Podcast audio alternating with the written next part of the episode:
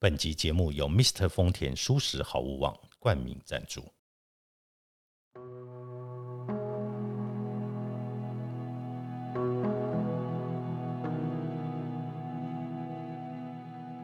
欢迎来到田定峰的安眠书店，每一天陪你说晚安。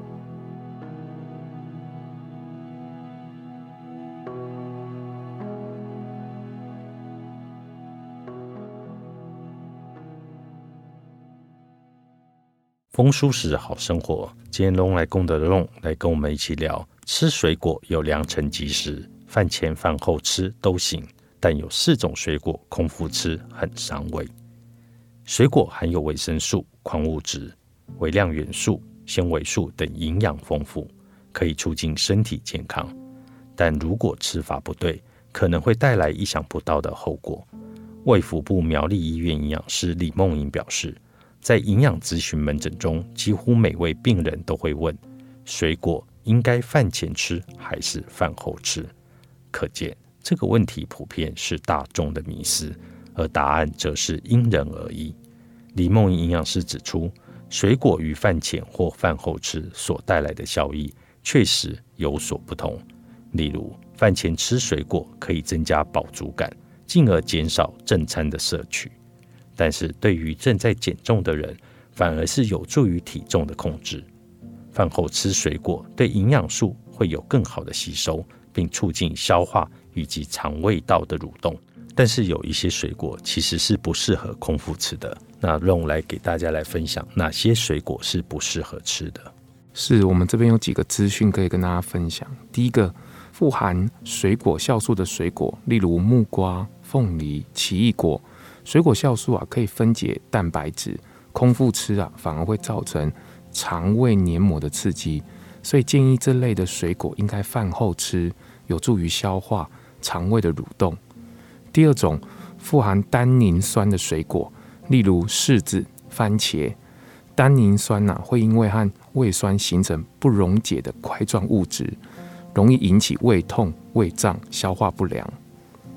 第三种就是富含果酸的水果，像柠檬、柳丁、橘子、鲜渣、草莓、蔓越莓，这些物质会刺激胃酸分泌，造成胃食道逆流。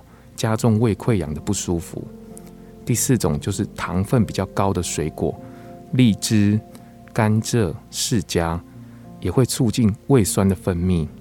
所以，如果有胃溃疡、胃食道逆流的民众啊，比较不建议在餐前空腹时食用以上所列的水果。但是有一种水果呢，我们特别的来推荐，这个水果就是大家都知道的橘子。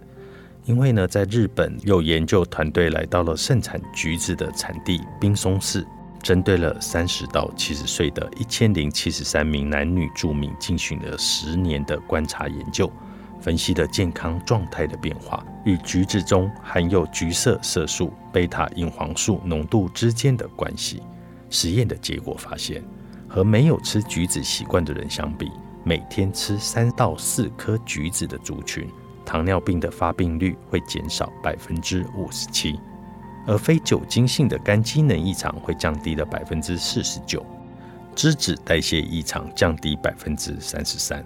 贝塔隐黄素能够提高肝的机能，预防动脉硬化，也能够抑制血糖以及胆固醇，提高免疫力，预防骨质疏松以及防癌。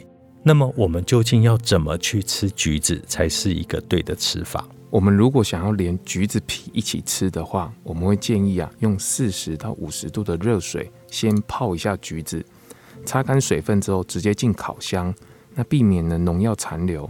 将橘子皮切碎或加入料理，也是能够摄取到橘子皮营养的方法。除了贝塔隐黄素之外，橘子还有丰富的维生素 C、A、矿物质钾与钙，以及柠檬酸硒。橘子皮素等的营养也能够帮助活化解毒的效果。营养学博士吴应荣也则建议多吃十字花科的蔬菜以及柑橘类的水果，有助于提升肝脏的代谢功能。尤其橘子和柳丁的白色橘络不要剥落，对于身体健康啊更是有益处。以上内容来自早安健康。